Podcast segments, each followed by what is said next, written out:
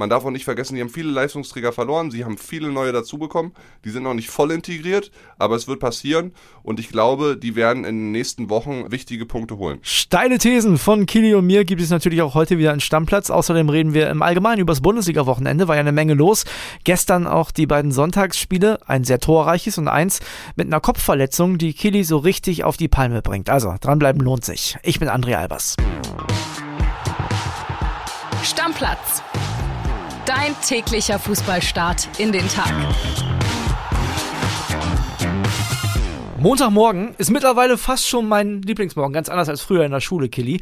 Denn Montagmorgen heißt Stammplatz. Wir blicken beide zusammen zurück auf den letzten Spieltag und da hast du, glaube ich, heute besonders viel Spaß. Ja, erstens, weil meine Unioner äh, relativ weit oben stehen. Die haben es richtig geil gemacht auf Schalke. Sechs Hütten, Doppelpack von Michel, Doppelpack von Geraldo Becker, äh, der für mich irgendwie auch einer der Spieler des Spieltags war, neben Jan Sommer, der überragend gehalten hat in München für Gladbach.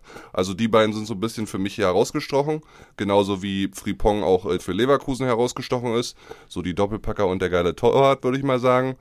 Und ich habe sehr gute Laune, weil am Wochenende gibt es ein geiles Spitzenspiel, nämlich Union gegen Bayern. Genau, wir arbeiten das jetzt alles nach und nach auf, würde ich sagen, und fangen an mit den Spielen von gestern. Ne? Ja. 15.30 hatten wir die Partie Köln gegen Stuttgart und das, was da am Ende bei rausgekommen ist, habe ich schon ungefähr so erwartet, muss ich ehrlich sagen. Ich habe vielleicht gedacht, da fallen zwei Tore, aber nee. Also ich hätte wirklich gedacht, nach der roten Karte gegen Pfeiffer von Stuttgart, da muss man jetzt auch mal sagen, wenn Kalajdzic geht, dann haben sie nächste Woche gegen Schalke keinen so richtigen Stürmer zur Verfügung, habe ich schon gedacht, boah, die Kölner haben wieder Glück, haben ja extrem profitiert profitiert von so Spielsituationen bisher und machen auf jeden Fall noch eine Bude. Ist dann nicht passiert und das 0-0 war dann am Ende wirklich auch gerecht, fand ich. Muss man sagen, war noch eine überragende Parade von Müller, dem Stuttgarter Torwart dabei. Letzte der, Aktion. Genau, letzte Sekunde. Wie der das Ding fischt, mein lieber Mann, da musst du so wach sein überhaupt erstmal nach über 90 Minuten, ne? Ja, also den lenkt er da wirklich noch über die Latte und das war ja so eine Situation, Ball klatscht vor ein 16er, dann stehen alle vor dir in deinem Sichtfeld und er hält ihn wirklich überragend und war ja schon in den letzten Spieltagen so der Rückhalt vom VfB. Das negative Thema in diesem Spiel, und das ist wahrscheinlich auch das größte, denn es war 0-0, ist die Kopfverletzung von Chabot. Ich meine, der hat danach noch weitergespielt, wurde dann wegen einer Fußverletzung ausgewechselt, aber das sah schon wieder übel aus. Ja, muss ich dir auch ganz ehrlich sagen, hat mich auch wahnsinnig aufgeregt und wieder beschäftigt. Äh, selbst heute ist es noch so, weil Kopfverletzungen im Fußball sind ein Riesenthema, genauso wie es sie in Amerika sind, in der NFL. Da ist man aber viel weiter, muss ich dir ehrlich sagen, weil da werden die Spieler in so ein blaues Zelt geparkt, dann werden sie erstmal einhergehend untersucht. In Europa ist die letzten Jahre auch ein bisschen was passiert. Letztes Jahr gab es so eine Charta, die viele Verbände unterschrieben haben von der UEFA. Aber nichtsdestotrotz, ich sag dir ganz ehrlich, der liegt da blutend auf dem Boden. Der Mavropanos hat sich auch von Stuttgart gleich den äh, Kopf gehalten. Warum nimmst du diese beiden Spieler nicht sicherheitshalber raus für 10 bis 15 Minuten? Ab mit denen in Kabinentrakt, spielst 10-10 weiter, kein Störz, es gibt keinen Wettbewerbsnachteil für einen von beiden, weil es sind beide zusammengerasselt, also untersuch beide, egal ob der eine jetzt blutet und der andere nicht, oder der eine liegt erstmal fünf Minuten am Boden oder nicht, untersuch beide von zwei unabhängigen Ärzten, weil Teamärzte haben auch wieder den Druck. Was sagt der Trainer? Soll er jetzt wieder rein? Soll er nicht wieder rein? Also ich würde mir da wirklich eine einhergehende Regel von der DFL, vom DFB wünschen, dass man diese Spieler einfach schützt, weil es gibt so ein, ich habe es gelesen, Second Impact Syndrom bei einem nächsten Kopfball und es kann sich dann einfach schlimm auswirken für die Spieler und es hat wirklich dann kann Schäden haben einfach. Und man muss ja dazu sagen, der Chabot hat ja noch eine Riesenchance gehabt. Dann mit seinem Turban auf hat er ja so eine Kopfballchance gehabt. Wer weiß, wie es dem da ging. Und als Spieler stehst du ja auch unter Druck. Ich meine, das ist einer, der kämpft äh, um seinen Stammplatz mit Hübers, mit Kilian. Ne? Der will dann vielleicht auch unbedingt weiterspielen. Da muss man den vielleicht schützen. Ja, und André, du hast doch auch gesehen, wie notdürftig dieser Turban da war. Auf die Schnelle, ja. damit es weitergehen kann, damit sie nicht in Unterzahl spielen müssen. Dann blutet er die erste Halbzeit komplett übers Gesicht. Das ist doch scheiße. Ja. Also hol die Spieler raus und gib ihnen eine Chance, äh, sich zu erholen. Und dann pack sie wieder rein. Würde mich auf jeden Fall interessieren, was ihr dazu sagt. Also Kili hat einen Vorschlag, da geht so in Richtung NFL. Ja, genau. Also Vorbild Amerika äh, und das wirklich mal nachmachen. Machen wir weiter mit dem zweiten Spiel.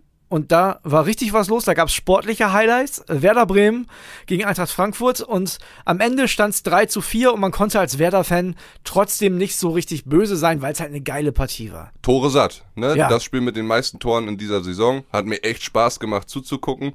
Ich muss sagen, Werder entertaint mich äh, dieses Jahr richtig gut und ich habe dich ja hier bei uns im Studio beobachtet, wie du die letzten paar Minuten wieder gezittert hast. Also es hätte ja wieder klappen können, muss man ja sagen, ne? Ja, ich habe ja, ich hab ja gehofft, auch da können wir mal der Reihe nachgehen. Äh, es ging los mit einem Ding, das habe ich bei Pavlenka in dieser Saison schon öfter gesehen. Also, das ist kein richtig krasser Torwartfehler, aber der Pavlenka hat an den ersten vier Spieltagen schon vier Fernschüsse kassiert. Und ich finde das eine Zahl für einen Torwart, die lässt sich nicht gut aussehen. Ja, ich finde zwar aller Ehren wert, dass Pavlenka auch in der zweiten Liga bei Werder geblieben ist, aber ich sag dir ganz ehrlich, so richtig Erstligatauglich ist er für mich jetzt doch nicht, weil auch am Fuß ist er nicht wirklich gut. Er überlegt dir diesen einen Ball, Rückpass und den spielt er dann sicherheitshalber aus. Ja. Also spricht auch jetzt nicht gerade für viel Selbstbewusstsein und dann frisst er jetzt halt wieder vier Dinger, die waren alle gut rausgespielt, keine Frage, aber boah, Werder bräuchte da schon Richtung Klassenerhalt nochmal einen richtigen Rückleit. Also ich hoffe, dass der die nächsten Wochen nochmal stärker wird. Also Werder hat ja auch einen guten Mann auf der Bank mit Cetera. Ne? Also ich glaube, die tun sich da nicht viel. Vielleicht reicht es trotzdem für einen Klassenerhalt, weil ich finde, die spielen echt gut mit. Und wenn ich das mit anderen vergleiche, zu denen wir heute noch kommen, dann hat Werder, glaube ich, ganz gute Karten. Aber wenn das mehr werden soll, wenn es mehr als der sichere Klassenerhalt werden soll, vielleicht auch mit einem Auge schielen in Richtung Conference League. Du weißt, Werder-Fan, der träumt und so, ne? Aber dann reicht es vielleicht mit Pavlenka ehrlich gesagt auch nicht. Wenn wir nochmal auf das Spiel gestern gucken, also Werder hat das Ding ja erstmal gedreht. Jung, schönes Tor gemacht. Bittenkurt, zweite Kopfballtor schon in dieser Saison. Ja, und dann kamen die Frankfurter aber auch direkt wieder. Und da muss man sagen, der Kolomoani bei dem 2-2, was der da macht, wie der die Kontrolle behält, das ist schon richtig stark. Also der Typ ist echt Gold wert. Glückwunsch an Markus Kosche, dass man den geholt hat. Äh, ablösefrei aus Nord gekommen, ja. Also der macht seine Sache richtig, richtig gut. Mario Götze, total stark gewesen. 11,7 Kilometer gerannt, ein Tor gemacht, endlich für Frankfurt. Sein erstes seit Ewigkeiten in der Bundesliga. Äh, Glückwunsch dazu. Kamada, wo es ja jetzt Gerüchte gibt, äh, zu Benfica Lissabon wechselt. Wird nicht passieren, können wir euch beruhigen. Sowohl nach Bildinfos als auch das, was Markus Kosche gesagt hat, wird das alles nicht passieren. Der wird bleiben, ist auch wichtig, hat zwei Vorlagen gemacht. in der Form von gestern musst du den halten. Ja, also, weil sonst brichst du als Eintracht Frankfurt auch wieder auseinander. Aber ich sag dir auch seit gestern, ich habe einen Sieg erwartet von Frankfurt. Ich habe es schon gesagt äh, am Freitag bei uns hier im Podcast. Und ich muss mal sagen, ich habe ja nochmal die Folge gehört, als ich im Urlaub war mit Flo Witte, wo du hier saßt im Podcast. Montags erscheint ja immer die Podcast-Folge. Und er sagte, Eintracht Frankfurt wird dieses Jahr was mit einem Abstiegskampf zu tun haben. Also Flo. Äh, äh, boah, also das hat halt nichts mit Expertise zu tun. Ne? Also die werden ganz sicher äh, auch nach Europa schippern in dieser Saison wieder. Die werden sich jetzt richtig fangen. Dass die sicher nach Europa schippern, wird man sehen, wenn die Champions League kommt. Aber die beiden Mannschaften in der Form von gestern haben, denke ich, beide nichts mit dem Abstieg zu tun. Also, das äh, kann ich mir nicht vorstellen. Aber Thesen ist doch ein gutes Stichwort. Da kommen wir doch jetzt hin, oder nicht? Willst du anfangen oder soll ich? Wir haben diesmal jeder zwei. Äh, ich würde dir den Vortritt lassen. Okay, meine erste These geht in Richtung VfL Bochum, übrigens auch der nächste Gegner von Werder Bremen. Da habe ich mich an einer Sache am Wochenende extrem gestört. Habe das auch viel mit Freunden bei WhatsApp diskutiert. Und zwar haben die sich hinterher total reingesteigert nach dieser Niederlage in Freiburg. Die haben ja schon am Freitagabend gespielt.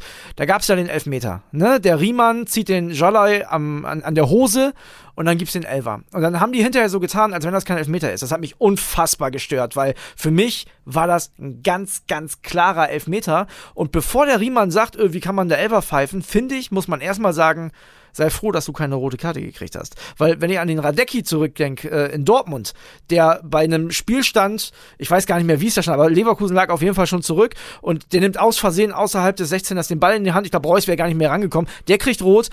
Also weiß ja, André, aber die äh, Szene kann ja durchaus kontrovers diskutiert werden. Das ist ja gestern auch im Doppelpass so passiert. Genau. Salai hat sich einen Vorteil verschafft. Nicht bewusst, aber unbewusst, weil er kriegt den Ball vorher an die Hand. Aber will dann er ja springt niemals. er nach vorne und rot ist es auch deshalb nicht, weil Heinz da noch steht und den Ball vor Salai klären kann. Ja, weiß ich nicht. Also, ob der Heinz den klären kann, der läuft alleine aufs Tor zu dann.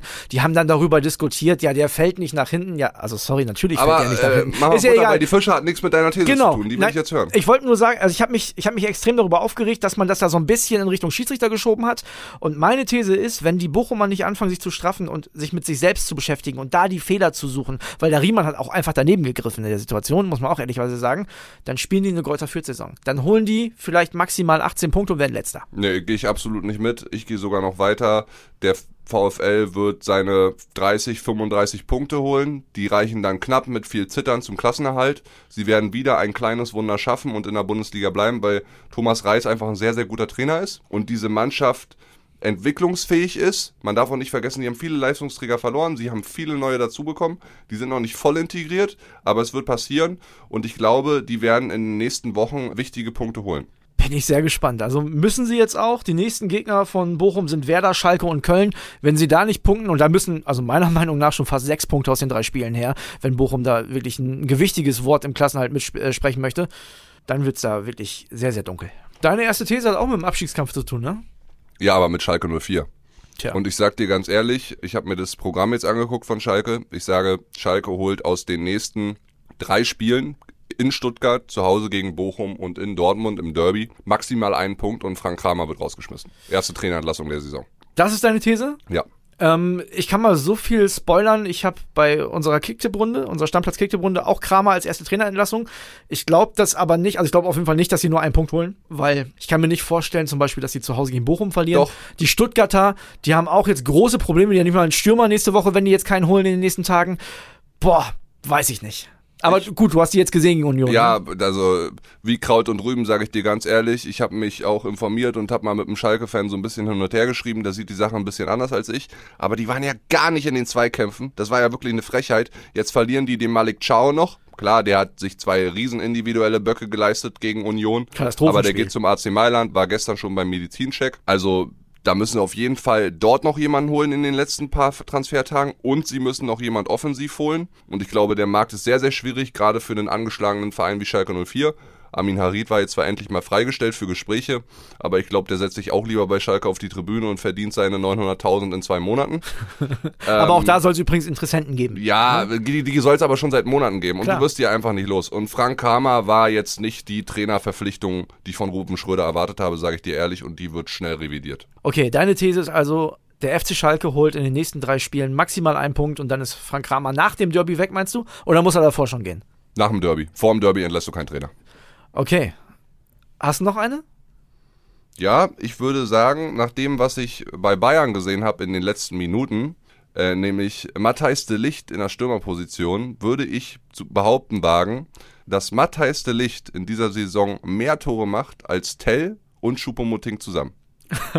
ich meine, von Tell erwartet Nagelsmann ja 10. Da ja. hat er noch gar nichts von gezeigt. Ich glaube, gerade in Europa oder gerade auch in Bundesligaspielen, die hinten raus eng werden, wird äh, De Licht immer wieder nach vorne beordert werden, weil Nagelsmann hat es ja gestern auch so erklärt, er ist mit Abstand der kopfballstärkste Spieler in der Mannschaft. Ja. Äh, sowas gibt es in Europa nicht mal an Stürmermaterial sehr, sehr oft. Vielleicht Lewandowski, Haaland würde ich auch nicht mal so kopfballstark einschätzen wie De Licht. Äh, also das ist schon ein Modell, was du öfter mal machen kannst, zumal du ja immer einen dritten Innenverteidiger hast. Also ob es jetzt dann Upamecano ist oder Hernandez ist, einer kann dann immer hinten reinrücken. Pavard kann es auch und dann Genau, und dann kannst du Licht nach vorne schieben. Ja, also da gehe ich schon fast mit. Also du sagst mehr als Schuppomoting und Tell zusammen. Okay. Aber dass er ein paar Tore macht, glaube ich, der hat ja auch schon eins. Ne? Kommt ja auch noch dazu. In und, Bochum. Genau, und ich glaube, der wird auch als Innenverteidiger schon alleine noch ein paar Tore machen. Ja. So, also von daher nach Standardsituationen auf jeden Fall eine sehr wichtige Waffe für die Bayern, denn das hast du auch gesehen, wenn der Mané ausgewechselt ist, ist da vorne auch kein anderer Flankenabnehmer mehr. Ja, so sieht's aus, deswegen. Ja. Eine These habe ich noch. Und zwar äh, ist die relativ schnell aufzulösen, nämlich schon am Ende der Woche. Donnerstag endet ja die Transferfrist und ich bin mir hundertprozentig sicher, wir sehen noch zwei, drei überraschende Kracher-Transfers, sowohl Zu- als auch Abgänge in der Bundesliga. Ja, auf jeden Fall. Oder? Also ich erwarte, dass Julian Weigel nach Gladbach kommt. Oh, meinst du? Ja, weil ich habe gestern das Interview bei Sky gesehen im Nachgang mit Patrick Wasserzieher und Roman Wirkus seinem Gesicht konnte man schon relativ deutlich ablesen, dass sie auf jeden Fall noch, noch was machen werden. Aber glaubst Und du, die brauchen den? Brauchen ist was anderes, ja. aber haben ist gut. Ja, das stimmt. Haben ne? ist immer besser als brauchen, das stimmt. Ähm, bei Schalke wird definitiv noch was passieren. Muss. Auch in der Offensive muss unbedingt was passieren. Bei Leipzig soll noch was passieren, bei Leverkusen soll noch was passieren. Äh, ja, also ist, Hudson O'Doy ist ja in Leverkusen nach wie vor ein Thema. Ja. Ich sage dir, auf der Abgangsseite wird bei Union noch einiges passieren. Meinst du? Tsunali weg muss noch passieren. Also da gibt es noch ein, zwei Dinge. Kevin Müllwald äh, weg muss noch passieren. Borussia Dortmund muss noch was passieren auf der Abgangsseite. Akanji Stichwort. Also Also den wollen die ganz, ganz ungern, glaube ich, nur weiter mit in die Saison nehmen. Das also heißt, ihr hört, Freunde, ne? Ja. das werden sehr, sehr geile, interessante Tage nochmal transfertechnisch. Bis Donnerstag müsst ihr noch durchhalten. Danach hören wir erstmal auf mit diesem ganzen Bäumchen-Wechsel-Dich-Spiel. Aber wir sind natürlich für euch da und werden euch jeden Tag informieren und ihr kriegt alles äh, hautnah hier mit, wenn Transfer über die Bühne geht. Hört ihr es natürlich hier bei uns in Stammplatz. Wir werden nochmal deutlich enger mit unseren Reportern im Austausch sein, werden da auf jeden Fall Augen und Ohren für euch offen halten und das versprechen wir euch, ihr verpasst hier absolut nichts. So soll es sein, André. Deckel drauf oder was? Den machen wir drauf. Okay, dann war's das und ich sag Tschüss, bis morgen. Schönen Start in die Woche euch. Ciao, ciao. Stammplatz. Dein täglicher Fußballstart in den Tag.